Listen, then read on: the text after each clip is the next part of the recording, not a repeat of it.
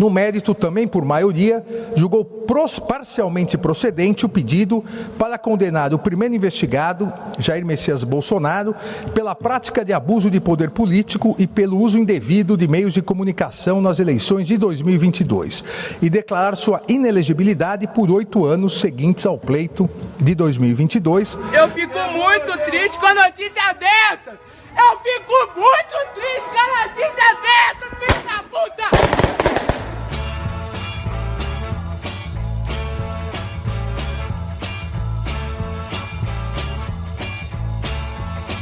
Inelegível, Bozo a chorar. Nome na urna, não vai rolar. Ele merece todo desdenho. Crime causou com muito empenho. Inelegível, quer recorrer ao mesmo pleito que foi reiter. Se estou com o Xandão, eu repito. São oito anos sem um abrigo. Chorar na cama que é lugar quente e inelegível. Vai entalar. Nem a Micheque vai lhe salvar. O teu sorriso de anfitrião. Quero ver mesmo. É na prisão. Inelegível por abusar e sem controle, só difamar. O gado já ficou desolado. O mimimi é muito engraçado. Chorar na cama que é lugar quente, inelegível. Inelegível. Inelegível,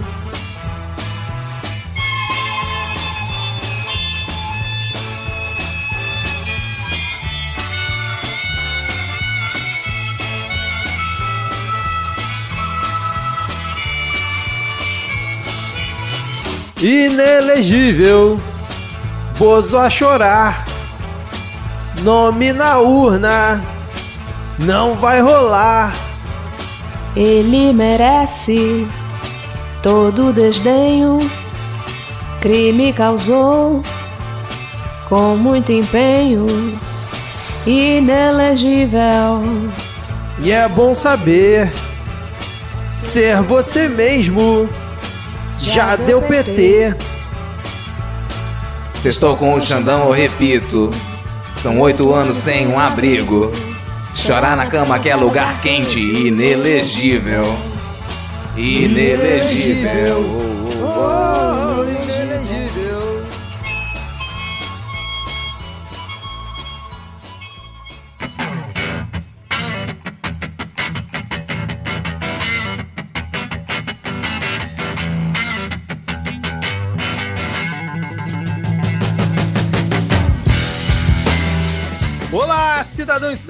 Tudo bem? Eu sou Vitor Souza, falando diretamente do dia 30 de junho de 2023 e está começando mais um episódio do Midcast Política, no ano em que esperamos ser o melhor da nossa jovem democracia. Aqui nós debatemos os fatos. Na verdade, não tem fato nenhum, não tem fatos no plural, só tem um fato pra gente debater aqui hoje. E aqui comigo temos Thaís Kisuki. Tudo bem, Thaís? Olha, muito melhor hoje, viu? Pela primeira vez em muito tempo eu tenho uma boa notícia. Que bom, que bom. Obrigada, TSE, por me fazer ter alguma felicidade esse ano. E fechando o nosso trio de hoje, por enquanto, pode ser que apareça na raíça daqui a pouco, temos ele, o animadíssimo Rodrigo Hipólito de volta. Tudo bem, Rodrigo? Sabe, começar assim, cara, começar assim. Pô, alegria, de verdade, até que enfim, cara, alegria compartilhada. A gente tá agora, é primeiro passo, tá? Primeiro passo. Exatamente. Deu, deu um check ali no inelegível, agora já tá preparando a prisão e em breve vai de submersível.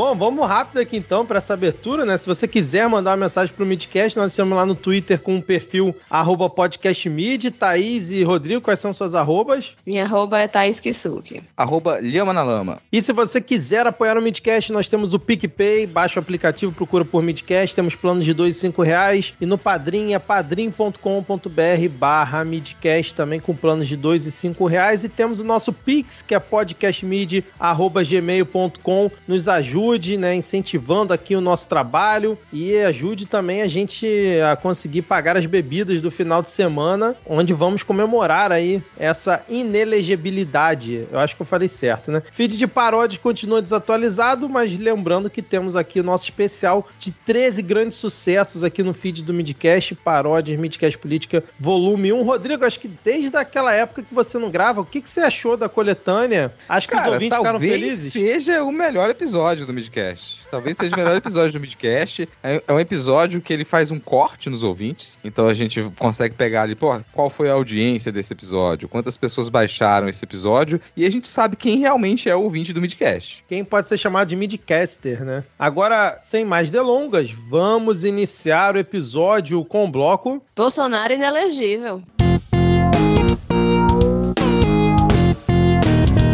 Muito bem, começamos aqui esse episódio especial com um tema apenas. Vamos aqui falar bastante, vamos comemorar, sorrir, agradecer o Xandão porque Bolsonaro está finalmente inelegível. Hoje terminou o julgamento lá no TSE condenando o fungo a oito anos de inelegibilidade. O julgamento começou no dia 22 de junho, semana passada, e terminou hoje, finalmente, ali na hora do almoço. O placar foi 5 a 2 Braga Neto foi absolvido de todas as acusações. E como ficou a votação pelos sete ministros da corte em relação ao Bolsonaro? Benedito Gonçalves, que era o relator, votou pela condenação. Raul Araújo, que é o ministro, podemos dizer, meio bolsonarista, né? Já teve algumas decisões ali a favor, votou pela absolvição. É o Floriano ministro já... que não gosta da Pablo Vittar. É verdade, né? Que fez aquela proibição, né? Que não podia se manifestar no Lula Palusa. Floriano de Azevedo Marques, André Ramos Tavares, que eu conheci nesse julgamento, votaram pela condenação. Carmen Lúcia pela condenação. Nunes Marques, obviamente, votou pela absolvição. E Xandão finalizou ali o 5 a 2 de uma forma maravilhosa. E agora vamos conversar, vamos falar sobre isso, que esperar, quais são os próximos passos do fungo nessa caminhada dele pelos próximos oito anos. Lembrando que cabe recurso ainda, é sempre bom lembrar. Mas eu quero começar aí pelo Rodrigo. Rodrigo, você acompanhou hoje, como é que você achou? Você gritou, você ficou feliz? Não é pra tanto ainda. Calma, torcedores, calma. Ah, comemorar não faz mal, né, cara? Comemorar não faz mal. Próximos passos, papuda. Papuda, né? Já estava escrito. E até os apoiadores do Bolsonaro sabem, já sabiam. Era esperado esse resultado. Era meio que pedra cantada. Até me irrita um pouco essa demora nos votos, que o placar ele estava escrito. A gente já sabia, não ia ter nenhuma grande surpresa naquilo. Então a gente só estava esperando para comemorar na sexta-feira. Essa é a real, assim. A gente dava até ontem, quando abriu a votação, na quinta-feira,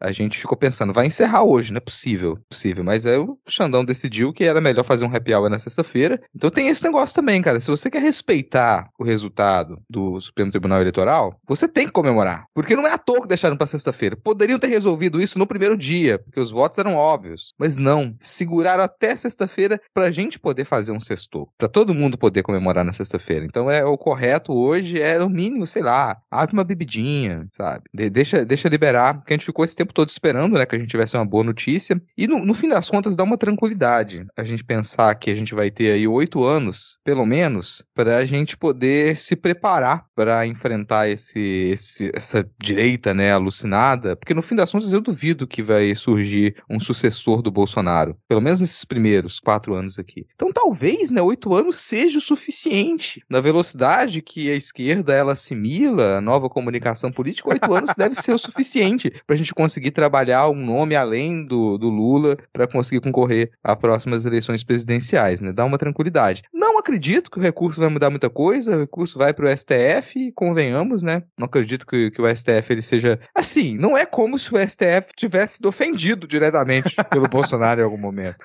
Assim, com certeza o Bolsonaro conquistou muita amizade, ele- o pessoal deve ter muito carinho por ele, né? Deve ter muito carinho. Então não vejo motivo para esse recurso ele ter algum fundamento lá. Acho que vai passar batido perdido. Nem o Mendonça vai, vai resolver votar pra, a favor do Bolsonaro, até ele eu acredito que vai votar contra. O pessoal, né, ficou esperando, ah, nossa, o Nunes Marques e tudo mais. Não tinha solução para ele, tá, gente? Ele ficou numa posição super confortável votando depois da Carmen Lúcia, porque já estava encerrado, Verdade. já tinha dado É. maioria. A tensão pro Nunes Marques era, ah, ele vai votar a favor ou vai votar contra? Porque se ficasse na mão dele, ele estaria sob pressão, estaria muito sob pressão. Pedir vista não rolava, tá, gente? O pessoal fala, ah, vai pedir vista. Nem tinha por onde ele pedir vista. Ia ser pior. Porque como o placar já estava dado, se ele pedisse vista, correria o risco do Bolsonaro ser julgado, o julgamento terminar mais à frente, e ele não só ficar fora dessa próxima eleição presidencial, mas ainda ficar um ano para depois. Então aí ele ia perder duas eleições presidenciais direto.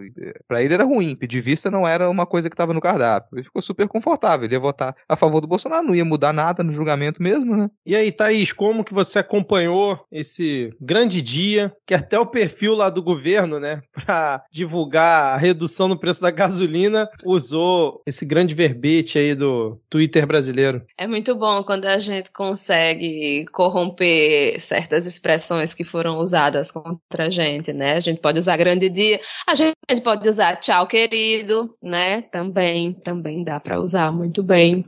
É, eu, eu não acompanhei os, os primeiros dias, só acompanhei hoje, né? O, o julgamento, vi boa parte do voto da Carmen Lúcia, mas vi mais do Nunes, Nunes Marques. Eu não consigo escutar, ler, falar o nome desse homem, não, não vi esse falsete na minha cabeça imediatamente. Eu achei muito curioso o voto do Nunes Marques, porque ele começou a falar, aí, tipo, a gente já sabe que, em quem Nunes, como é que ia ser o voto dele, né? Não, já tava óbvio, mas, tipo, se fosse o Mendonça, a gente podia até, assim, ainda imaginar que ele podia fazer uma trairagem, mas Nunes Marques era mais óbvio. Mas foi muito engraçado, porque ele falando lá, eu fiz, oxente, por que, que esse, esse homem tá falando desse jeito? Até parece que ele vai votar pela inelegi...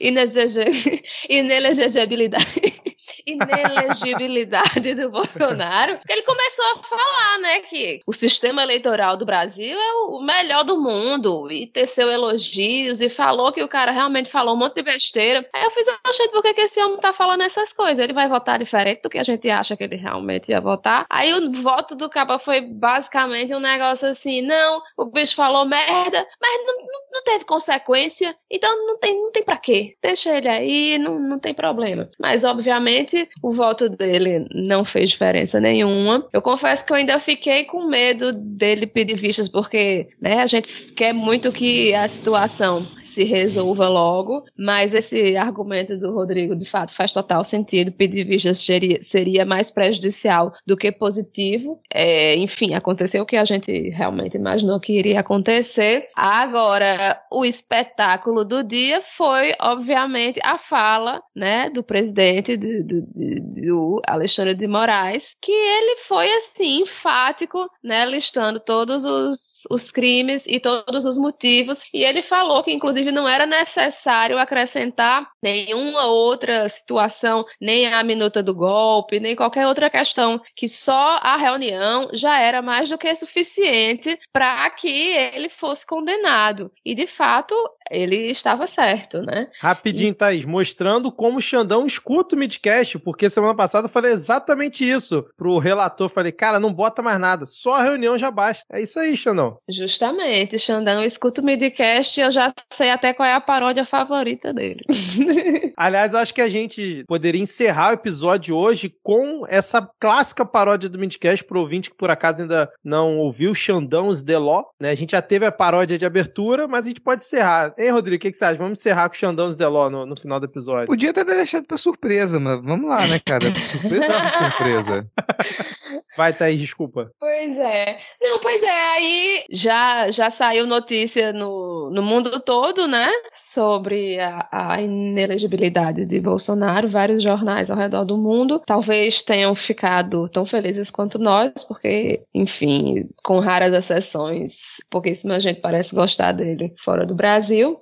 E eu fiz questão de assistir o Jornal Nacional hoje para ver o que, que ia ser dito. O que me chamou mais a atenção, teve um monte de político, né, falando, ah, não sei o que, cada um dando a sua declaração, mas o que me chamou mais a atenção foi a entrevista que Bolsonaro deu, né, ele lá engolindo choro, pra não passar vergonha na frente dos jornalistas. Mas ele falava, ah, não sei o quê, mas não foi por corrupção, né? Um cabo que, que tava roubando joia e querer falar que, que não foi por corrupção. Não foi por corrupção ainda, Bolsonaro. Se preocupe não que daqui a pouco vem a sua. Mas, enfim, tentou dar uma de, não, tá tudo bem, vamos eleger vários prefeitos nas próximas eleições e papapá, não sei o quê. E tentou, né, fingir que não tava nem aí para isso, mas, obviamente, né, a gente vê que ele estava abalado com a situação. E se Bolsonaro tá triste, a gente tá feliz. Exatamente, mas eu achei maravilhoso, Thaís, nessa entrevista dele, que ele falou o seguinte: vou até pegar aspas dele aqui, ó. Acho que o Brasil fica de luto, mas alguém vai soltar fogos, obviamente. Como assim, cara? O Brasil de luto, tá todo mundo feliz aí com essa situação. E quem não tá feliz tá errado, pô. É simples assim. Agora, o que a Thaís falou sobre o Nunes Marques, não tem como, Thaís, não tem como falar o nome dele sem ser dessa forma. Será que o voto dele, né, elogiando antes o sistema eleitoral, passando, né, todo aquele verniz, foi para não ficar mal com os amigos ali? Porque imagina, né, o Nunes Marques é aquele cara que tá ali junto com a rapaziada, né, junto com os amigos aí de trabalho, mas tem aquele cara, né, aquele amigo, né, o que indicou ele pra vaga, né, que ninguém gosta. E aí pega mal se você, tipo assim, ir em defesa dele, mas ao mesmo tempo não ficar bem com, com seus parceiros, né? Então, como ele vai ser o próximo presidente do TSE, eu acho que o voto dele foi muito nesse sentido também, de, não, vou aqui defender o sistema eleitoral, porque eu sou o próximo presidente, então vou fazer aqui o possível para manter a coesão, mas vou acabar votando é, a favor do cara que me colocou aqui dentro. Eu acho que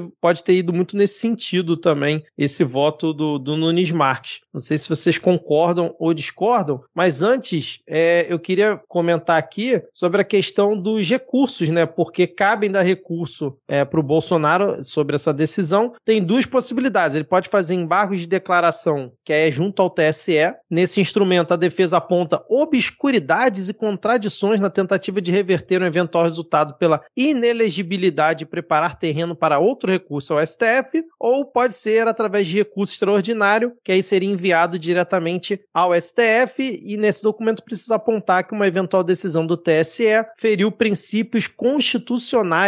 Quem da defende essa tese que é possível o Bolsonaro reverter a decisão, diz que a divergência no julgamento pode talvez abrir uma margem para isso, né? Se tivesse sido por unanimidade, seria basicamente impossível, mas talvez ainda há uma chance. Mas eu estava vendo aqui também numa reportagem que foi do Globo que especialistas avaliam que chance de defesa reverter condenação é remota. Então, ficamos, vamos nos agarrar a esses especialistas. Eu não vou ficar aqui citando quais são, mas esperamos que ele realmente não possa é, conseguir reverter isso. Eu concordo com o Rodrigo, acho que é muito, muito improvável. E acho que um, uma demonstração disso né, é que a André Sadi falou hoje no Studio Week, enquanto Bolsonaro estava sendo condenado no TSE, o Valdemar estava de férias lá em Las Vegas, junto com o líder do partido, Altineu Corte. Então, tipo assim, o maior nome do partido do cara está sendo é, condenado pelo TSE, vai ficar fora oito anos, e ele está curtindo férias, porque ele sabe que sem o Bolsonaro candidato é muito melhor para ele, porque o Bolsonaro cabo eleitoral vai conseguir eleger e apoiar um monte de gente, não vai ficar falando um monte de besteira, ele não vai ter que ficar defendendo o Bolsonaro da, das maluquices que ele fala, e ao mesmo tempo vai conseguir provavelmente, quer dizer, a gente espera que não, mas do jeito que foi a última eleição, tem grande chance dele manter a bancada, né, ficar ali naquele mesmo patamar. Então, para ele, eu, eu acho que ele tá feliz, cara. Acho que o Valdemar já antecipadamente foi para Vegas, já gastar tudo lá no cassino e já comemorar uh, o Bozo tá fora e só servir como cabo eleitoral. E aí, como disse o Otávio Guedes no Estúdio I, né, que ele recebeu uma piada do Freixo, né, que o Bolsonaro agora foi rebaixado de capitão para cabo. E aí o que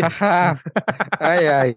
ai, ai, ai. E aí, né, na esteira disso, eu queria saber de vocês se agora o Lula vem para reeleição, sem Bolsonaro na jogada. Vocês acham possível isso? Cara, o Lula só vem para reeleição se o PT não conseguir organizar mais nada. Ninguém. Ninguém. Porque eu, eu acredito que o Lula não quer, assim. Ele não quer. Ele Tu acha já- mesmo, cara? Realmente acho, realmente acho que o Lula ele não nem tá tão confortável nessa posição não. Ele já tava para poder, já tinha se, se aposentado, falou, ó, não quero lidar com isso aqui, foi obrigado a voltar. Se convenceu a voltar, se você lembrar, o Lula pré-condenação, o Lula antes dele ir pra cadeia, ele tava no outro clima, cara. Ele ir pra cadeia, injetou, deu uma injeção de ódio nele e falou: caralho, agora eu vou voltar e eu vou quebrar as pernas desse. esse- Voltou assim, ele voltou nesse clima. Deram uma amenizada nele depois, ele falou: não, você vai ter que se eleger. Tem que parar de falar aqui que você vai fuder o Moro. E mesmo assim ainda tava lá falando. Ele voltou mais pela pra demonstração de que sim, ele foi condenado injustamente, e ainda veio o desastre Bolsonaro no meio desse caminho, então ainda deu o ímpeto, cara, é a única pessoa, é a única solução que, que existia. Mas antes disso, ele não tava nesse clima. Ele tinha jogado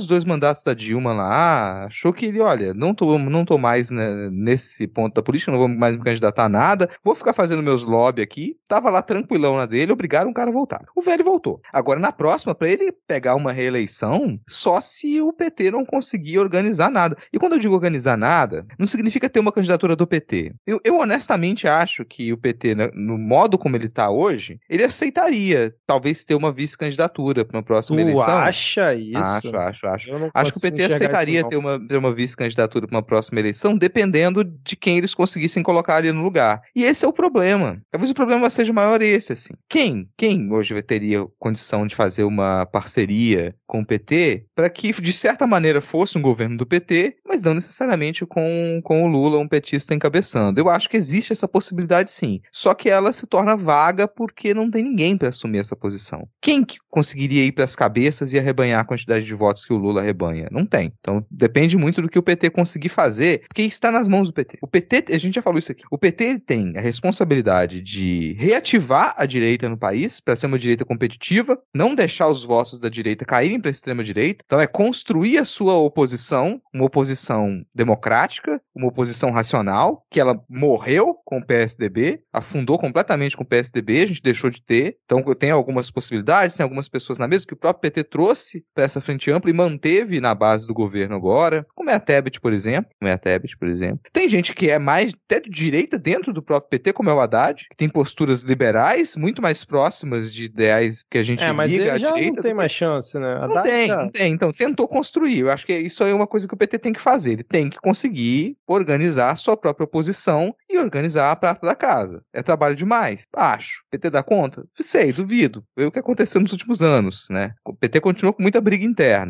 Mas para mim, a, a candidatura, a reeleição do Lula depende mais disso. Até o final do ano, metade do ano que vem, o que, que o PT vai ter conseguido organizar politicamente? Eu acho uma merda ficar cobrando isso agora. Não, também, Uma merda concordo. Cobrando isso agora, assim. Mas e aí é uma vem coisa aquela, que sei lá, cara, né? Arthur Lira na entrevista. Vamos lá. Na última entrevista com o Arthur Lira, acho que deu na Globo News, ele vem falando: ah, atrapalha a articulação política a indecisão do presidente Lula se ele vai ser candidato nas próximas eleições ou não. Meu amigo, não deu nem seis meses de governo, vai se fuder, porra. Caraca, ele mandou Caralho, essa. Tu tá dizendo que atrapalha o cenário político e causa instabilidade. O cara que ele acabou de se eleger, ele, ele definir agora se ele vai ser candidato à reeleição ou não? Ah, ah, sem condição. Mas tem essa cobrança. Pra mim, ela não tem o menor cabimento. Daqui a um ano e meio, daqui a um ano pelo menos, aí já é interessante que a gente consiga pelo menos dizer ali, dentro do, do que o PT conseguiu construir, se tem alguma possível candidatura, se vai ter que ser o Lula de novo. Se for, pra mim, ele vai, ele vai meio obrigado. Acho que ele não tá afim de fazer mais um mandato. O velho tá cansado. Cansado. Ele tá lá falando, organizando, articulando, mas tá tudo na mão dele. Ele, ele explicitamente expressa desagrado quando ele tem que voltar pra fazer articulação política em Brasília, quando ele colocou isso na mão de outras pessoas que não deram conta. Ele fica irritado. Por isso que ele cobra tanto o ministro assim publicamente. E é pra se irritar mesmo, cara. É pra se irritar. Isso pra mim é uma demonstração de que, olha, ele quer fazer o papel do último grande presidente, fazer um grande mandato, mas deixar que outras pessoas elas apareçam na articulação, ver quem é que tem condição pra construir um capital político ali e, e ir pras cabeças numa próxima eleição. Então isso pra mim é um ponto. Duvido muito que a extrema direita consiga se organizar pra ter uma candidatura como foi a candidatura do Bolsonaro. E isso não porque eles não tenham pessoas com um carisma similar ao do Bolsonaro, que não é tão carismático assim. Não porque eles não tenham pessoas que sejam tão radicais quanto o Bolsonaro. Tem pessoas mais radicais. Não que eles não tenham pessoas absolutamente abiloladas e tapadas que possam ficar lá para fazer as vontades de banqueiros do grande mercado. Tem. Mas a- o investimento que foi feito durante anos pro Bolsonaro ser viável, ele é um negócio que a gente tem dificuldade de mensurar. É muito dinheiro que foi colocado. Em campanha durante pelo menos quatro anos direto, carimbando e viajando Bolsonaro pelo país para que isso funcionasse. É muita grana que esse pessoal colocou. E agora eles não têm condição de colocar toda essa grana no Bolsonaro novamente. Agora ele está inelegível. Então você pensa, eles vão arriscar colocar a mesma quantidade de dinheiro, fazer um investimento arriscado que eles fizeram no Bolsonaro, que nem conseguiu se reeleger. Olha o histórico desse investimento. Vale a pena você investir tanto em um candidato que não consegue nem se reeleger? Pô, no Brasil é tradicional o candidato que está na presidência se reeleger, cara. Tradicional. E ele não conseguiu. Então eu acho que é um investimento que não vale a pena mais fazer. Eu Mas eu até uma concordo. pergunta nesse sentido aí. É, eu concordo com você, para fechar aqui, eu concordo com você que o Bolsonaro ainda funciona como cabo eleitoral. E é esse o interesse que vão ter no Bolsonaro. Ele ainda é um nome que, uma base que se construiu em cima dele, que vai permanecer vivo durante pelo menos os próximos quatro anos, seis anos, tá ali, vai ser difícil de se desfazer. Então ele ainda é útil para eleger vereadores, prefeitos, talvez governadores e deputados. Isso ele ainda é útil. Não acho que da- na próxima eleição presidencial ele seja útil como cabo eleitoral nacional. Não acho. Não acho. Eu acho que aí ele já vai ter perdido o capital político. Porque você vai precisar deslocar esse eleitorado fiel dele para outra figura carismática, para outra figura que ela seja um novo mito. E na hora que você fizer isso, essas pessoas se desligam. É como você aposentar o Bolsonaro da política para deslocar esse capital que ele tem para uma outra figura que talvez Será, possa cara? ser- Porque o É o- Lula é o- conseguiu fazer isso com a Dilma, né? A É. Dilma também não tinha capital político, não. E eles podem usar alguma figura que já tem algum capital político, já, já seja minimamente conhecida. E até eu queria perguntar pra vocês, quem que vocês acham que cada vez mais vai puxar o discurso um pouco ali pra extrema-direita, mas continuando com aquela peste de democrata, principalmente pra Globo News, e tentar pegar o vácuo do Bozo, caso ele ainda esteja inelegível pra 2026? Zema, Tarcísio ou Ciro Gomes? o nome que estão falando mais é o do Tarcísio, né? Uhum. Apesar de, de que ter, ter essa, essa história, né? Que governador de São Paulo geralmente não se elege, pre- presidente, não sei o quê, mas é o nome que estão jogando o tempo inteiro, né? Tarcísio, Tarcísio. Apesar do, governo dele estar sendo uma merda, até agora não vi nada, nada assim que desse pra dizer minimamente que, que esse homem estivesse fazendo que preste, mas só por ser o, o governador de São Paulo, ser de direita, não sei o que, vai ter o povo que vai babar ele, né? Tipo, galera que, que votou em Marcos Pontes, por exemplo. Mas outro nome, outra possibilidade que eu vi ser aventada hoje foi da Tereza Cristina encabeçando a chapa e a Micheque de vice. Será uma Mas- chapa surpreendente. é, Tereza Cristina é um nome assim, né, Palatável, normal. É, digamos assim, né? Foi ministra da Agricultura e a gente sabe que o agro é a- um dos maiores apoiadores, né? É uma das maiores forças, digamos assim, entre os apoiadores do, do Bolsonaro. Então, apesar da Tereza Cristina de ter gente dizendo que acha que o PL não aceitaria não ser cabeça de chapa, já que é o, o maior partido na, na Câmara atualmente, né? Enfim, não sei. Eu sei que assim, que eu acho que vai rolar uma briga de foice, eu acho que vai rolar um, um fratricídio, vai o pessoal vai ficar brigando um, um com o outro, assim, pelos espólios do Bolsonaro. Acho, inclusive, que os filhos dele vão entrar nessa briga, porque do jeito que aqueles ali acham que são príncipes com direito ao poder, eu acho que eles não vão se conformar só com o que eles têm agora. Eu acho que eles se acham herdeiros naturais do bolsonarismo. Agora, eu não acho que é viável, de fato, assim, a construção de um novo mito, não só pelo fato de que, que foi um investimento financeiro muito grande, mas porque não vai colar, não vai dar certo ninguém querer performar, ser o Bolsonaro. Novamente, Bolsonaro ficou famoso por causa das merdas, dos absurdos que ele fazia e que eram potencializados também pelas pessoas que não concordavam com ele, né? Então, assim, é, esse tipo de estratégia não vai funcionar novamente como funcionou é, no caso dele. Então, assim, eu acho assim que, que vai ser algo nesse sentido, assim, um, um extrema-direita mais light, a galera brigando, e os filhos vão estar nessa briga, assim, querendo ser os novos.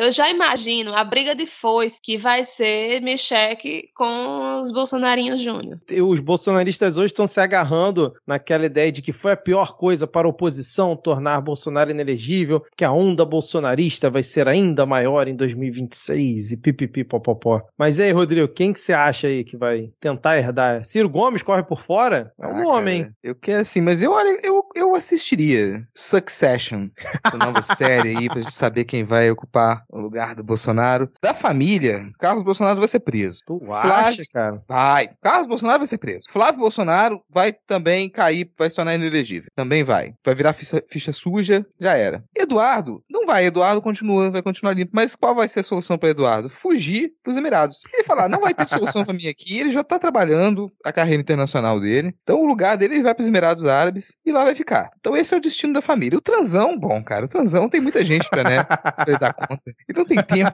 pra poder lidar com política. Política, cara, é uma coisa, é uma coisa meio broxante demais pro transão. Não é pra ele, né? E Michek, Michek falou que está às ordens do capitão no Twitter, no Twitter Acho não, no o pessoal Instagram. coloca, tenta, colo- tentou colocar mais ficha na Michelle do que ela aceita. Estão esperando demais a Michelle. Mas eh, eu acho que ela pode até vir numa chapa, mas pra algo menor. Talvez pra. Ou ela vai. Senado, né? No máximo, é. No máximo, Senado. Senado estourando. Talvez pra deputada mesmo, assim. Consiga alguma coisa. Fora isso, não acredito que ela, que ela consiga. Não acredito. Agora, vou ter- a- pra mim, a briga, ela vai ficar muito entre Tarcísio e o Zema. Por quê? O Tarcísio, apesar dele ser o nome mais aventado para ocupar esse lugar, eu pode ser é só uma impressão, gente. Não tenho provas.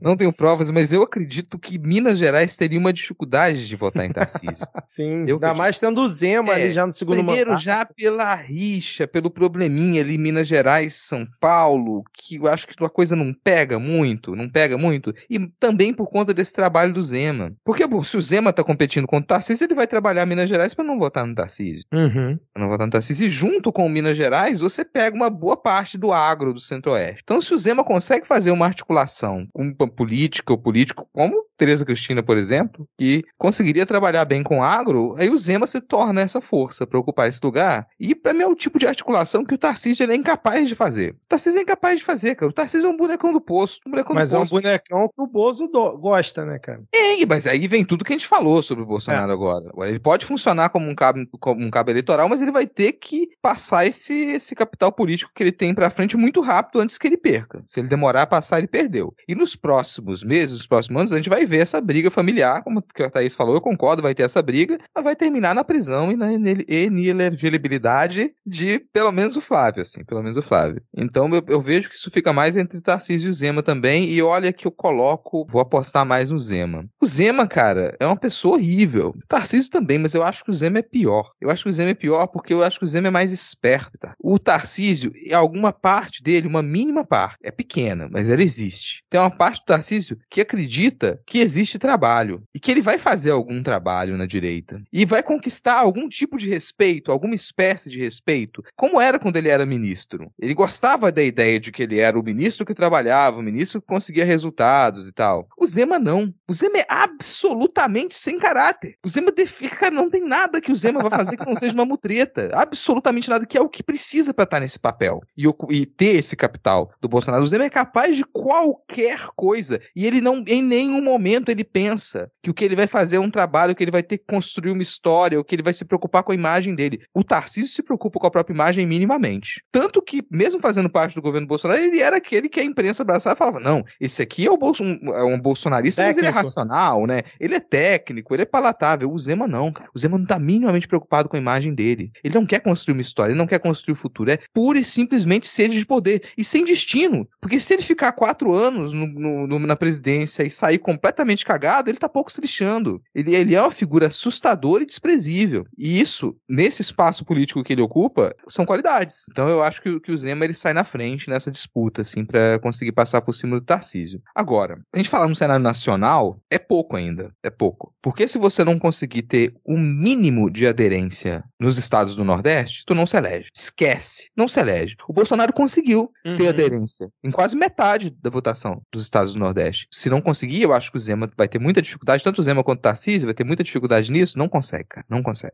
Então isso, vou desconsiderar o sul do país, que é uma coisa que é sempre bom de fazer, né? Então, vamos desconsiderar o sul. Vamos desconsiderar o sul. Desculpa Diego Esquinelo que não tá aqui, mas a gente tem um problemão na formação política nos estados do norte do país. Tem um problemão. Então, não- talvez não na escala que a gente tenha no sudeste, que é uma cova aberta eterna, mas a gente tem um problemão no norte. Então fica meio que isso decidido por Minas e os estados do Nordeste. Aí você se pergunta, qual dos dois que teria com ou sem Bolsonaro como cabo eleitoral, alguma força para poder conquistar território disso. E eu digo que nenhum dos dois. Então, para a gente ganhar, para a esquerda ganhar as próximas e as eleições subsequentes, tá meio que tá tudo na mão da esquerda. Uhum. Conseguir fazer uma boa articulação política, conseguir se organizar e arrancar. Puta que pariu, arranca o nome. Não é possível que não tenha como tirar um nome para poder trabalhar junto com o Lula nos próximos quatro anos. Do lado do Lula, tá ali do lado do Lula, do lado, grudado com o Lula. A pessoa para ficar forte, para aparecer, para todo mundo conhecer e falar: é esse aqui, é essa pessoa aqui, essa pessoa aqui que já tá grudado com o Lula que vai ocupar o posto dele nas próximas eleições e deixar o velho descansar. Não, que foi uma coisa que o Bolsonaro, se a gente tem que notar, que ele fez muito bem durante o mandato dele. Se você olhar os, mi- o ex- os ex-ministros do Bolsonaro, Tarcísio virou governador, o cara da pesca virou senador, o Marcos Pontes virou senador, isso, a Tereza Cristina virou senadora, e isso era muito também do Bolsonaro sempre Damares. botar. Damares virou, se- porra, Damares, com certeza. E isso foi muito também do trabalho que ele fez de botar o- os caras sempre ali também em evidência. Então o Mourão, que era vice, era chutado pra tudo quanto é lado, virou senador. Então ele realmente botava os caras em evidência. Eu concordo com o Rodrigo, não é possível que não vá ter um trabalho a partir do ano que vem, né, do PT, de fazer alguém ser realmente essa sombra do Lula, talvez o Flávio Dino, mudando ali É, eu de pensei nele. é, porque eu acho que o Flávio Dino ele teria que mudar de ministério. Acho que ele ficando no Ministério da Justiça, ele não tem tanta abertura para ser essa pessoa. Aí não sei qual cargo dariam para ele, mas eu acho que ele é uma pessoa que, que seria importante. E eu acho que um nome que provavelmente daqui a um tempo vai pular fora do governo é Simone Tebet. A não ser que aventem para ela, prometam alguma coisa para ela de uma ser vice numa chapa, alguma coisa assim, porque ela provavelmente vai tentar Mas pegar isso um é bom, cara. A Simone Tebet, ficando um pouco mais forte, ela é a adversária na Uhum. direita racional. Sim, que é assim, aquilo que você precisa. falou no passado, É. sim. concordo. Exatamente. Agora, a gente, tudo bem, é legal. Tebet e, e o Silvio dançando, o forrozinho, show, bacana. Mas os- o, Silvio não vai vir pra candidatura. Não, é, ainda vai, não, não não tá, não tá. pra não tá. candidatura. Será, Não mas será que Silvio não tenta nenhum Senado? Eu, eu visualizo. Ele é de que Talvez. estado? Talvez, talvez. Agora você pega, sei lá, cara, Rui Costa, pariu. Não, não dá, não ah, dá. pelo não dá. amor de Deus. Sério, sério, sério. Sim, sério. O que, passa pela cabeça das lideranças do PT de deixar um Rui Costa? O Rui Costa ele devia estar na direita. é sério, ele devia estar na direita, cara. O cara é violento, ele é truculento. Ele tem histórico de repressão. Peraí, não tem a menor condição. Não tem, então ele é um cara que não tem, não tem a menor possibilidade dele se destacar. Ele não tem que estar nessa posição toda de destaque. Ele faz mal de estar nessa posição de, toda de destaque. Você tem, tem algumas figuras ali que elas poderiam crescer, elas estão se enfraquecendo. Tipo Padilha. Padilha tá tomando fama de incompetente. Uhum. Então você tá tirando algumas pessoas. Houve uma época em que a, a esquerda era conhecida por fazer suruba. Agora o pessoal só se reúne pra brigar, cara. Né? Pelo amor de Deus, cadê o amor e a esperança? Sabe? Todos os tipos de amor e esperança. Não, o pessoal se reúne e fica brigando, um tentando tirar o lugar do outro. Vai É. se aposentar, se aposenta! propaganda pra aposentadoria, Padilha. Quando é que você pode se aposentar? Rui Costa, propaganda é aposentadoria. A gente quer aposentadoria pro povo brasileiro. Dá o exemplo, se aposenta. Não, e uma outra variável que a gente ainda não comentou né, nesse cenário todo para 2026, que apesar de estarmos longe, só ter seis meses do governo Lula, agora sem o Bolsonaro na jogada, cada vez mais vai se falar em 2026, com ou sem o Lula. Mas um fator importante vai ser o próprio governo Lula. Se o governo Lula for bem, a economia estiver bem, é ainda mais importante que realmente o Lula tenha essa sombra, porque ele consegue fazer essa transferência para a pessoa, seja ela quem for, de uma forma mais fácil do que o Bolsonaro vai ter, não tendo cargo, ainda sendo inelegível, tendo essa dificuldade no Nordeste, como muito bem o, o Rodrigo pontuou, cara. Essa é uma outra variável que a gente tem que pensar. Ainda bem que Lula tem muita sorte, né? É, Exato, é um cara de muita sorte. Agora, eu vou fazer um mini jogo dos tweets aqui, trazendo o tweet de uma pessoa que se pronunciou a respeito do que aconteceu hoje. Eu quero saber se vocês descobrem quem foi essa pessoa que fez esse tweet, ó. A liderança do presidente Jair Bolsonaro como representante da direita brasileira é inquestionável e perdura. Dezenas de milhões de brasileiros contam com a sua voz. Seguimos juntos, presidente. Quem teria feito esse tweet? Romeu Zema, Tarcísio Freitas, Ciro Gomes ou Damares Alves? Quem vocês acham que fez esse tweet? Tarcísio. Tarcísio, Thaís e você? Acho que ele tá puxando o saco já pra tentar ser o próximo Infelizmente candidato. não teve opção Janaína Pascoal. Ela é a opção que era obrigatória, aqui não tem mais. Conja também não teve. Conja, é verdade. é. Não teve opção Conja, né? Então eu vou de Damares. E foi o Tarcísio. Thaís acertou. E aí eu fui no perfil do Zema e o Zema não tweetou nada hoje. Não Olha. fez nenhuma menção. Isso é muito importante, né? Isso É, talvez coisa. Porque, na verdade, Bolsonaro, ele é um cabo eleitoral, mas ele também tem muita rejeição. Então, talvez o jogo do Zema seja diferente do jogo do Tarcísio, que é pegar o voto da direita, da extrema-direita, mas sem pegar a rejeição do Bolsonaro. Então, talvez cada um esteja aí jogando estratégias diferentes. Porque o Tarcísio sabe que o eleitorado dele é o do Bolsonaro. O Zema, como você falou, né, ele sabe que o bolsonarismo não vai votar no candidato do PT na próxima eleição, então ele ainda pode ainda pegar uma galera meio perdida. Mas eu não vou fazer jogo do tweet, não, mas eu quero ler um tweet aqui que foi maravilhoso. Vocês precisam acompanhar. É quase um momento poesia da semana aqui, Rodrigo. Olha só. Podem ferir o presente, podem nublar o hoje, mas ninguém pode impedir o futuro. Ninguém pode proibir o amanhã. A esperança está mais viva do que nunca. A esperança de um Brasil mais soberano, de um sonho que hoje sabemos que pode ser realidade. Alguns irão dizer: só nos resta a esperança. Outros dirão: a esperança é tudo. Não precisamos de mais nada. Tweet by Ciro Nogueira. O cara que já falou que Bolsonaro era um fascista, agora manda essa. Mas eu gostei que ele usou o mote da esquerda, da esperança, né, que foi na, na, na- na última eleição, pra defender o Bolsonaro sem falar o nome dele. Então, assim, eu fiquei meio. Eu honestamente dúvida. não sei se ele tá defendendo o Bolsonaro. É, pois é. Esse- Não, mas é assim, porque ele fez um outro tweet defendendo o. Quer dizer, ele não, não citou o Bolsonaro. Olha só, o outro tweet dele foi assim: ó. Ninguém pode condenar um povo a não amar um líder. Ninguém pode condenar um líder por ser amado por um povo. O amor do povo por um líder é sempre inocente. Ciro Nogueira. Bêbado, assim. é, tava bêbado, ou, que- ou seja, tava comemorando. Porque nenhum desses dois tweets dá pra dizer que ele tava defendendo o Bolsonaro. Não dá pra dizer que ele tava defendendo. Em nenhum desses tweets ele falou, tava errado, não devia ter condenado. Não. E nem citou o nome do Bolsonaro. É, e meio que assim, ah, você não pode condenar o amor, mas você pode condenar crimes. Ai, ai, eu gostei da parte do inocente, cara. E aí teve a Michelle também, o pessoal falando se era fã ou hater, que ela postou assim no Instagram, uma foto do Bolsonaro, né? Aí embaixo assim, pois quem agir de forma injusta receberá o devido pagamento da injustiça cometida. E nisto não há exceção para pessoa alguma. Colossenses 3 quintos. É o que disse Michele Bolsonaro. A gente ficou na dúvida, peraí, é fã ou hater, né? Do, do Ah, Bolsonaro. quando usa esses livros da, da Bíblia, eu fico na dúvida se existe o livro. Eu nem Às sei se eu falei certo, eu falei nome na 3 cabeça quintos, do que né? tem esse livro na Bíblia. Não tem. Ainda falei 3 quintos, eu nem sei se é assim que se fala. É Não, não 3, é. 2 pontos, 5. É, é, capítulo 3, versículo 5. boa. Muito bem, Rodrigo. Agora tem um, um outro tweet aqui, ó, da Maris Alves. Nós já sabíamos que a perseguição seria implacável, pois é assim que o mecanismo funciona. Sempre soubemos que os comunistas tentariam destruir Bolsonaro. Contudo, nosso líder continuará amado e forte. Não acabou para a direita. A Grande primeira- comunista Carmen Lúcia. Né? O próprio Xandão, né, cara? Um grande Ué. comunista. Não, ali no TSE só tinha comunista. Inclusive, não sei se vocês viram, tinha uma bandeira vermelha ali atrás com a foice e martelo na hora da votação. Exatamente, cara. E aí Agora, eu lá. desculpa. Não, só complementando que eu gostei do primeiro comentário que aparece pra mim no tweet da Damares é assim: Tia, vá dormir que você tá delirando.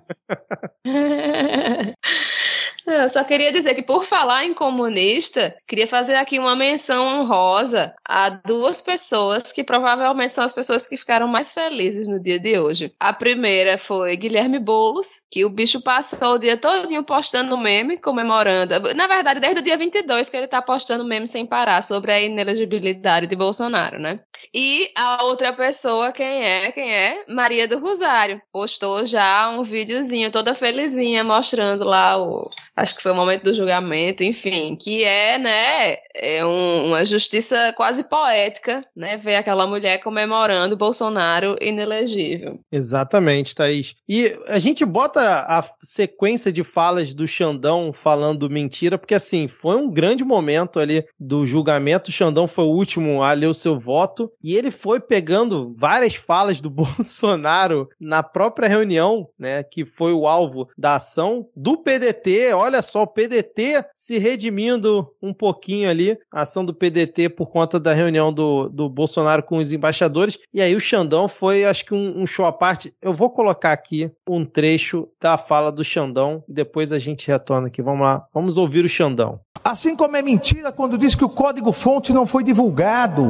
O código-fonte ficou um ano para todos os partidos políticos, todas as organizações, Ministério Público, Polícia Federal, Forças Armadas. Abre aspas. Teria muita coisa a falar aqui, mas eu quero me basear exclusivamente em um inquérito da Polícia Federal, inclusive inquérito que o investigado, então presidente, quebrou o sigilo e a investigação na Polícia Federal.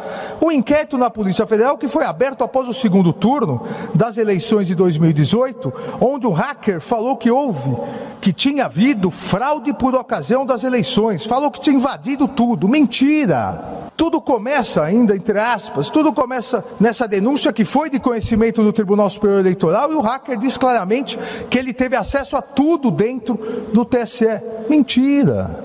Segundo o TSE, ainda, o investigado, os hackers ficaram por oito meses dentro dos computadores do TSE, com códigos fonte, com senhas e muito à vontade dentro do TSE. Mentira! Um encadeamento de mentiras, de notícias fraudulentas. Tudo que eu falo aqui ou é conclusão da PF ou é diretamente informações prestadas pelo TSE. Mentira! Entre aspas ainda. Não é um sistema confiável porque ele é inauditável. É impossível fazer uma auditoria em eleições aqui no Brasil. Mentira! E ao fazer isso, utilizando-se do cargo de presidente da República, do dinheiro público, da estrutura do Palácio da Alvorada, da TV pública é abuso de poder. E ao preparar tudo isso para imediatamente bombardear o eleitorado via redes sociais, uso indevido do dos meios de comunicação. Como é que vocês viram esse momento do Xandão falando várias vezes mentira? Falou que a urna foi hackeada, mentira. Falou que o TSE estava conspirando contra ele, mentira. E foi assim, uma sequência, foi maravilhoso. Quem diria que o Xandão iria dar mais alegria ao povo brasileiro do que menino Neymar? Ah, isso aí é muito difícil, não. Desculpa, mas isso aí eu diria. Eu diria até na época da indicação do Temer, tá? Não, vamos colocar um outro comparativo aí, por favor. Mas na boa, olha só, é, é, eu gosto disso, porque é uma simplificação de algumas coisas que nos irritou em outros votos. Porque os votos, eles constroem frases complexas, fazem análises profundas, procuram uma semântica por trás de, de, de uma mentira, cara. Simplifica, o cara só falou a mentira. Tu não precisa fazer uma análise super profunda de algumas coisas que são obviamente mentiras. É uma coisa que a gente bate na tecla aqui há muito tempo. A gente tem que parar de analisar de modo complexo coisas que elas são óbvias, simples, evidentes porque a gente justifica aquilo, a gente faz com que aquilo faça algum sentido. E não é assim que funciona. O cara falou uma mentira, é uma mentira e ponto. É uma mentira e ponto. E ó, eu sei que não é a mesma coisa, tá? Antes que alguém depois venha encher a paciência. Não pode encher. Eu não vou te responder mesmo lá no Twitter. Mas vamos lá. Eu sei que não é a mesma coisa, mas se eu chego aqui e eu faço uma acusação falsa contra o Vitor, faço uma falsa dizendo que ele tá cometendo um crime, não apresento prova nenhuma. Vou publicamente e digo que o Vitor tá cometendo um crime, sem prova nenhuma. O Vitor pode me processar. E eu vou perder o processo, porque, né, eu fui lá e inventei uma mentira sobre o Vitor, disse que ele estava cometendo um crime. E não estava. E foi isso que o cara fez. Ele atacou diretamente ministros do STF dizendo que eles estavam cometendo crime. Mentira. Uma acusação falsa. Ele acusou falsamente um monte de gente. Ele acusou falsamente o próprio Estado brasileiro, a União, o sistema eleitoral. Então não é algo muito complexo. O cara chega e passa quatro anos, mais que quatro anos, fazendo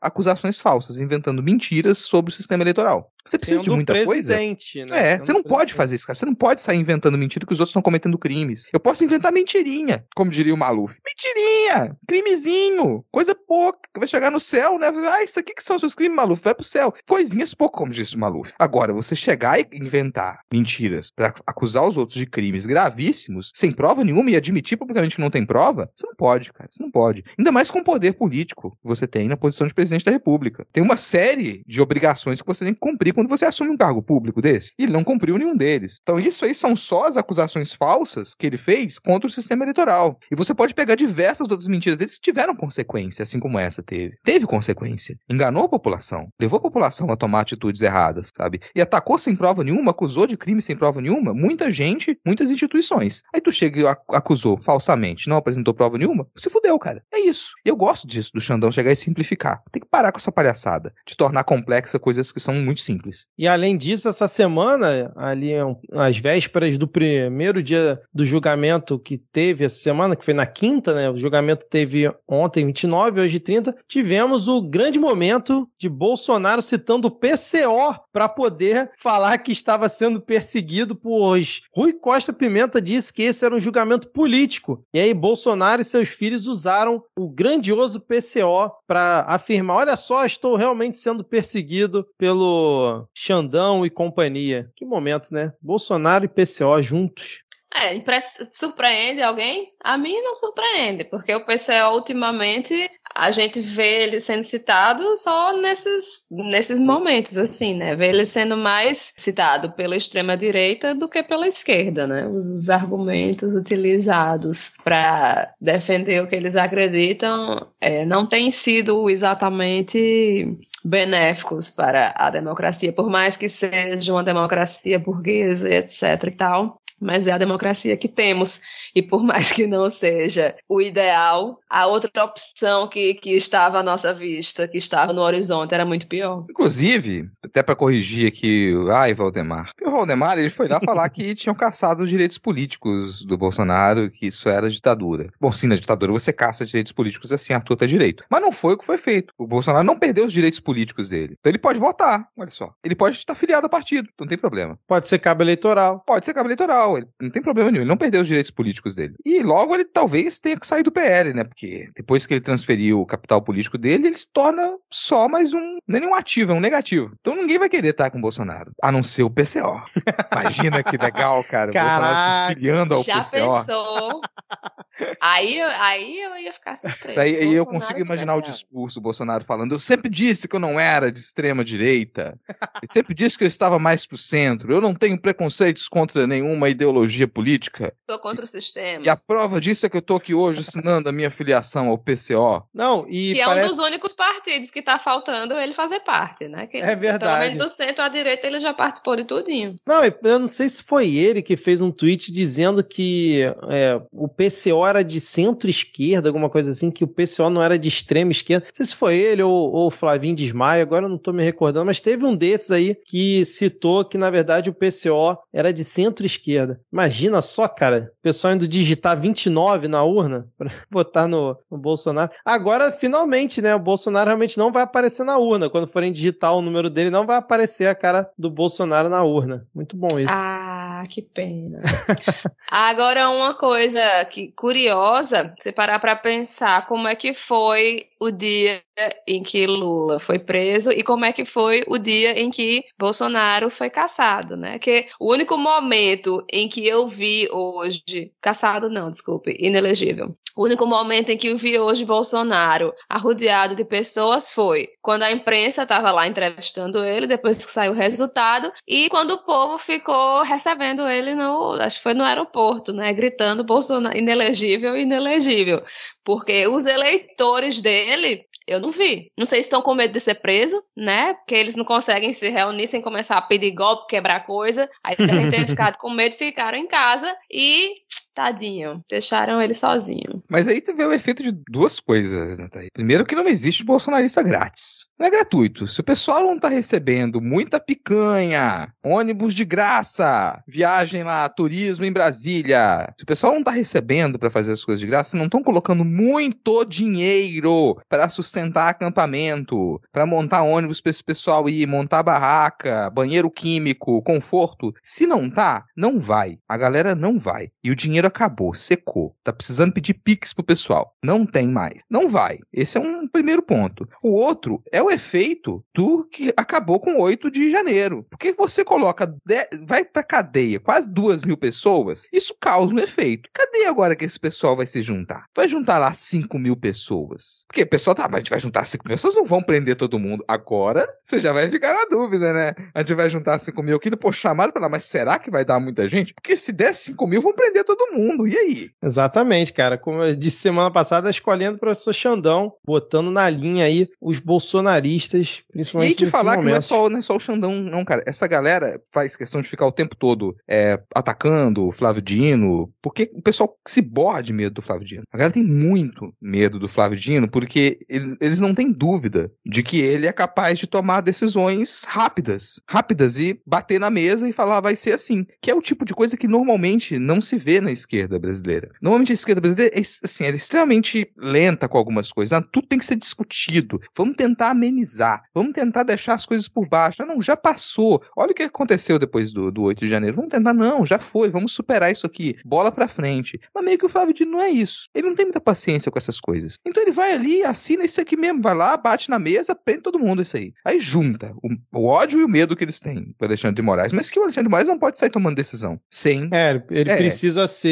Sem ser requisitado, acionado, é. ser acionado, por nenhum dos tribunais vai tomar decisão nenhuma. E o Flávio Dino tá lá para fazer esse papel, que não tinha antes. Uma pessoa com essa rigidez, porque o Flávio Dino ele é rígido, pro bem ou pro mal. Então a galera ataca ele não à toa, porque morre de medo. E sabe que na hora que fizer uma dessas, vai ter que, nesse caso, agora ele tá mais preparado, vai bater de frente com ele. Vai ser todo mundo detido. Vai ser todo mundo preso. E vou colocar outra coisa também. As forças policiais, elas estão extremamente receosas. Porque sim, todo mundo tinha muita confiança no final de 2022 de que ia ter um golpe. Uhum, verdade. Que o golpe estava muito confiante. Então não é só à toa que o pessoal lá tinha investimento financeiro em cima disso, não tinha uma, um retrospecto de prisão de duas mil pessoas no ato daquele foi uma coisa inédita, uma coisa inédita, e as forças policiais estavam muito tranquilas de que isso ia acontecer. Olha como é que elas se comportaram com a PRF, a PM de Brasília, olha as tentativas de motim com a PM de diversos estados, insubordinação à torta e à direita. O pessoal já não estava mais seguindo o comando de E aí depois, o 8 de janeiro, isso mudou. Mudou, porque você prendeu o PM,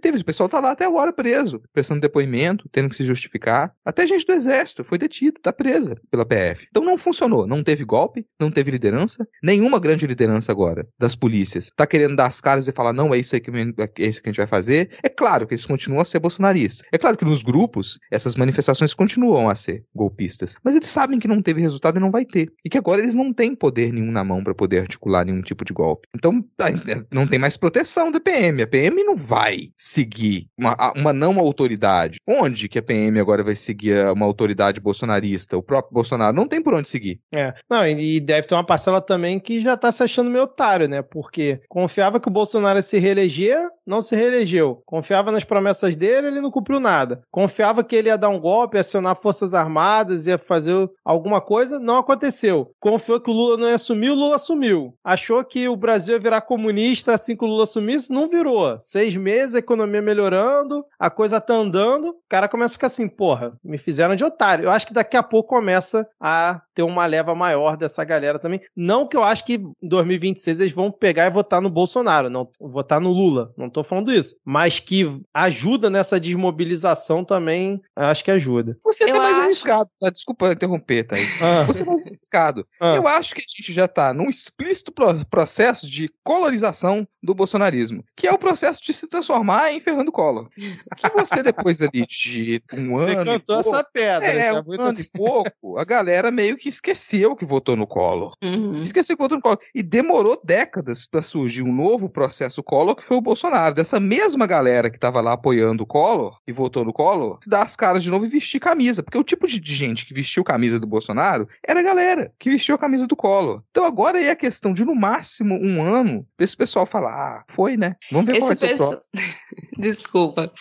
Não, que esse pessoal que vota em Bolsonaro, boa parte deles é aquele pessoal que fala não gosto de política e que passou boa parte da vida não votando, porque não gosta de política. Então, muitos bolsonaristas vão voltar a não votar, a votar nulo, a votar branco. Então, tem isso também. Essa, essa coisa assim da extrema direita vai rolar um enfraquecimento porque essas pessoas decepcionadas com tudo que aconteceu vão voltar para o seu casulo. E eu espero que eles fiquem lá.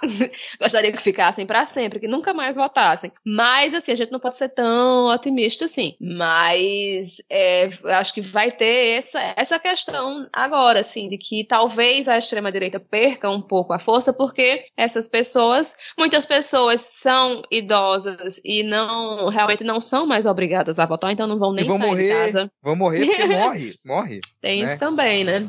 Aí, falar em idoso, eu me lembrei agora da, da, de, um, de um, uma fala, não sei se foi do. Acho que foi do próprio Bolsonaro, acho que não foi de um filho dele, não. Falando. Ah, foi Bolsonaro, foi Bolsonaro na entrevista que ele deu, que ele ainda falou, né? Ah, não sei o que, disseram que o 8 de janeiro ia ser um golpe. Mas como é que vai dar um golpe só com senhorinhas e senhorzinhos idosos? Então, o bicho meteu a, a insinuação de que só tinha velhinhas e velhinhos lá no, no, no 8 de janeiro, né? Que até tinha, até tinha. E os eleitores dele, em grande parte, são é, eleitores mais velhos. Mas aquela depredação não foi um- uma depredação totalmente geriátrica, né? Mas, de fato, é boa parte do- dos eleitores dele são, são pessoas que, que vão acabar partindo, que vão deixar de votar porque não, não é mais obrigatório, ou que vão votar nulo ou branco porque realmente odeiam políticos, político é tudo igual e, e essa ladainha de sempre. E o idoso é uma criatura violenta.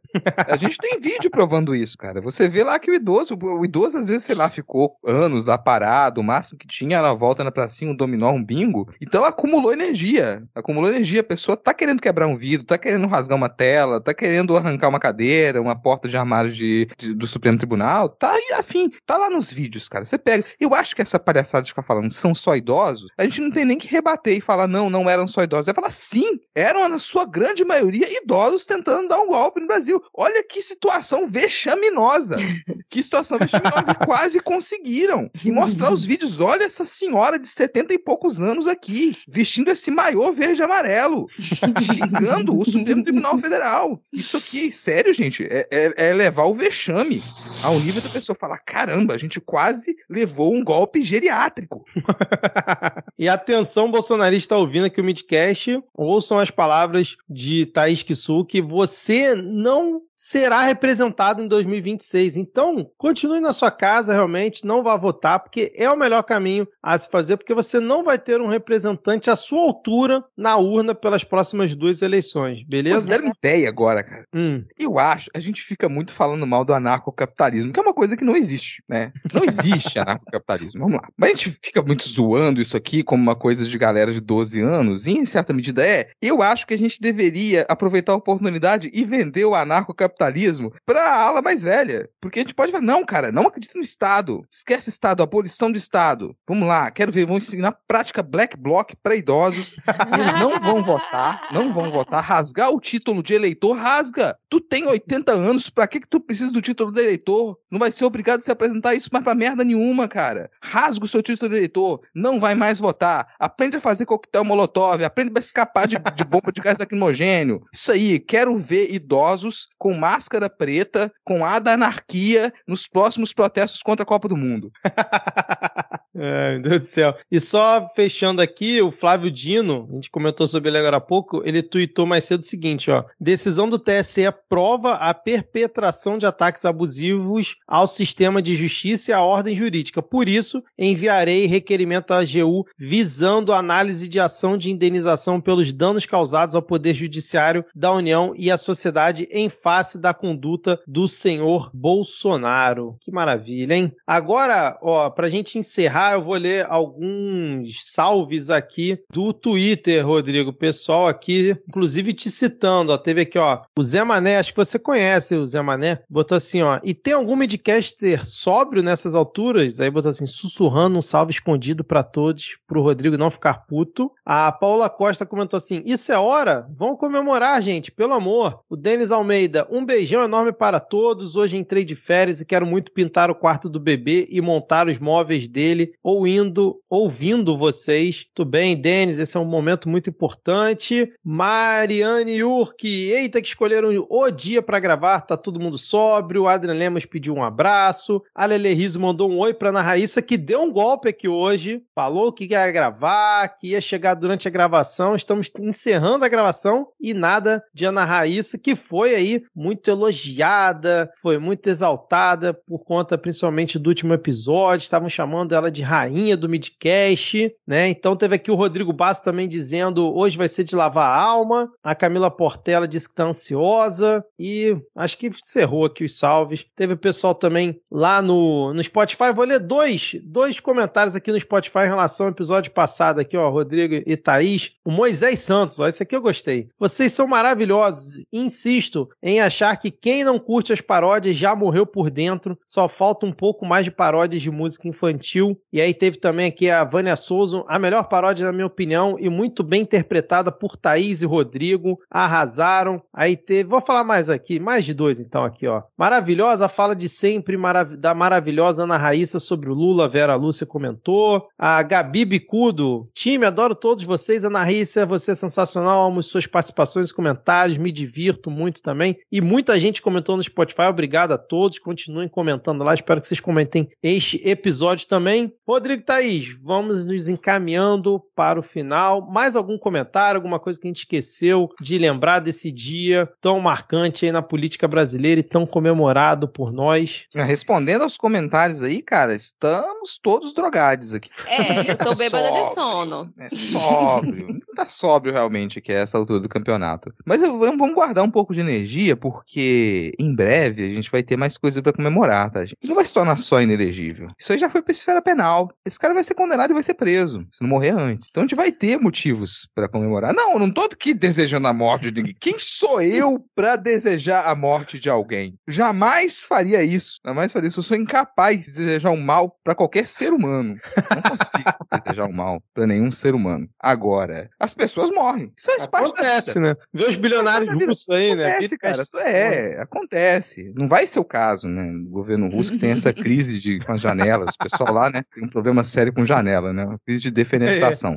Não vai ser isso. Mas assim, não vai demorar tanto quanto você imagina. Não vai demorar tanto. A pessoa não cuida bem da saúde, né? Tá lá alimentando ódio, isso corrói a pessoa por dentro. Então a gente vai ter mais motivos pra comemorar. Não é culpa nossa que a gente tá gravando na sexta-feira, é culpa do Alexandre de Moraes. Exatamente. Alexandre de Moraes, ele fez isso com a gente, a gente tava pronto pra gravar na quinta-feira, mas ele falou: "Não, vamos segurar vocês aí pra sexta-feira". Então tá, vamos esperar agora que os próximos programas que a gente vai gravar de comemoração sejam da prisão do Bolsonaro ou de mais alguém da família. Eu tô votando que o Carlos, ele vai ser aí o primeiro, talvez, a ser preso da família. Tô achando que tem forte chance disso acontecer. Então vocês também preparem a comemoração. Juntem o dinheirinho aí do mês pra fazer aquele churrasco. A picanha já baixou de preço. Então, uma primeira promessa, mais uma promessa aí da campanha do Lula que foi cumprida. A picanha tá com preço. Passei no supermercado hoje, tava com promoção de carne. Hum, dava pra fazer um churrasquinho, beleza. Então se preparem para as próximas comemorações do Midcast. Falando em comemoração, tava pensando aqui as férias do Congresso, hein? Tá, tá, pra, tá chegando, né? A gente vai tirar férias junto? De novo? Cara, vai ser meio que um recesso, né? Não vai chegar ser umas férias ali, não. Vai ser um recesso mais rápido até, eu acho. Não vai,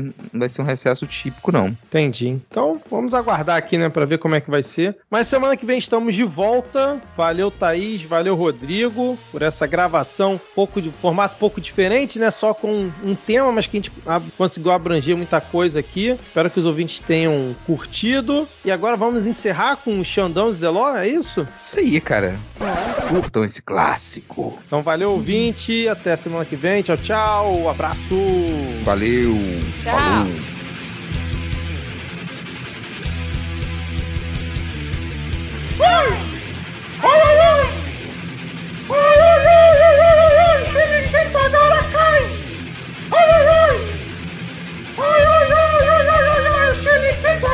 Falou.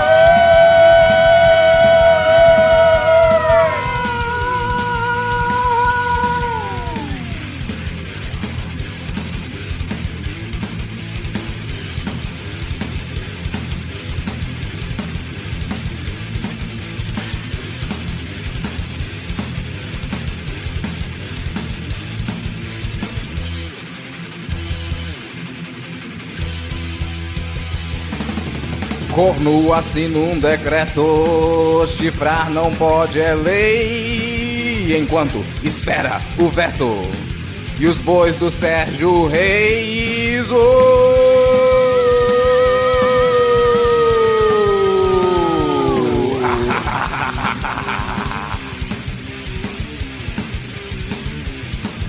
E com o Lírio Pacheco segue o Enrolation. Uji, barra, ameba, Ou vai dar pau Federation?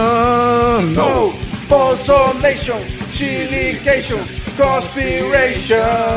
Cai, verme lorota, rambo do esgoto. Macho da vaca!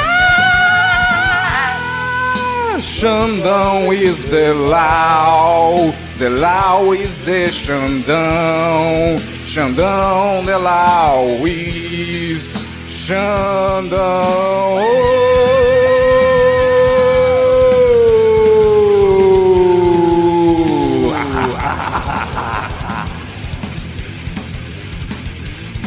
Sinal que travou o reto, renunciai. Merda, merda, merda, merda, merda. Medo do Lula. Não. Bosonation, Silication, Conspiration. Vai, o eletrônico é o bicho, só não volta gado. Amarelo. Xandão is the law. The law is the Xandão. Xandão, the law is. Oh, oh, oh, oh,